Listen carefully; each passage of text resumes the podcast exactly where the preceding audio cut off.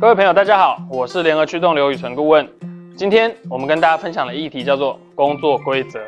好，那之前顾问有提到哈，劳动检查的时候的其中一个项目就是我们所谓的工作规则。那劳动检查呢，其实也会检查这个部分哦。那纵使劳动检查没检查呢，其实我们也会希望各各个公司其实有所谓的工作规则哈。好，那工作规则里面到底要写些什么？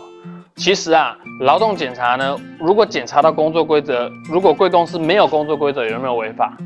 不一定哦，要看这个贵公司人数有没有达到三十人以上哈。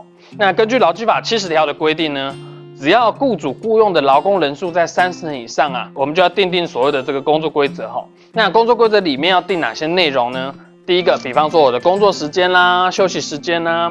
那这个休假的办法啦，时间哈，特国定假日啦，特别休假的一些相关的办法，比方说特别休假没休完，我们该怎么去补假哈，或者是说怎么样给给这个未休的补偿金的部分。好，那如果公司有这个所谓的轮班呢、有调班的相关的办法，我们也会写在这个工作规则里面哈。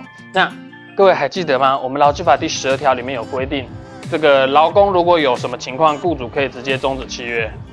就是违反劳动契约或工作规则情节重大嘛，对不对？哈，十二条的第四款里面有。好，所以我们在工作规则里面呢，还会订定什么？会订定考勤或者是请假、奖惩、升迁的一些相关的办法。好，那甚至呢，我们会订定所谓的什么样的状况叫做情节重大？好，那可能什么样的状况呢？可能只是小惩大戒，哈，也许有小过啦、大过啦、警告啦这些状况。诶，那什么样的情况可能员工表现不错，我们也可以记所谓的小功、大功、嘉奖等等这些，哈。好，那还有什么我们会定进去？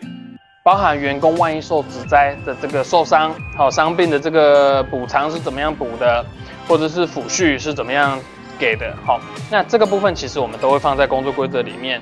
而这个工作规则订定这些，可不可以因为公司想怎么定就怎么定？不行哦。其实刚刚有提到哈，包含职灾伤病的这个补偿方式啦，或者是我们刚刚讲的工作时间、休假时间啊等等这些哈，还是要依照劳基法的规定为架构。哦，我不可以说哦，那我这个原本劳基法规定一例一休，我在工作规则规定本公司怎么样？本公司不实施一例一休，我们就。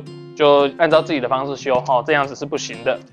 好，那有其他所谓的应遵守的这个相关的纪律啦，或者是福利措施，好，其实我们都可以定在所谓的这个工作规则里面，甚至包含比较细部的，呃，薪资是怎么样计算的啦，好，或者加班费的计算方式啦，或者发放的这个日期啦，等等这些哈，包含我加班会加班的时间啊，等等这些，我们都会定在这个工作规则里面。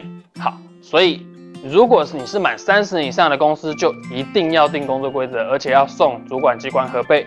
好，那如果贵公司是三十人以下呢，可定可不定。但是顾问还是建议各位最好是定，然后因为有这个国有国法，家有家规嘛。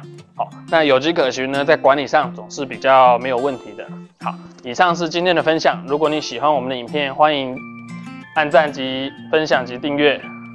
我是联合驱动刘宇成顾问。谢谢的好朋友，拜拜。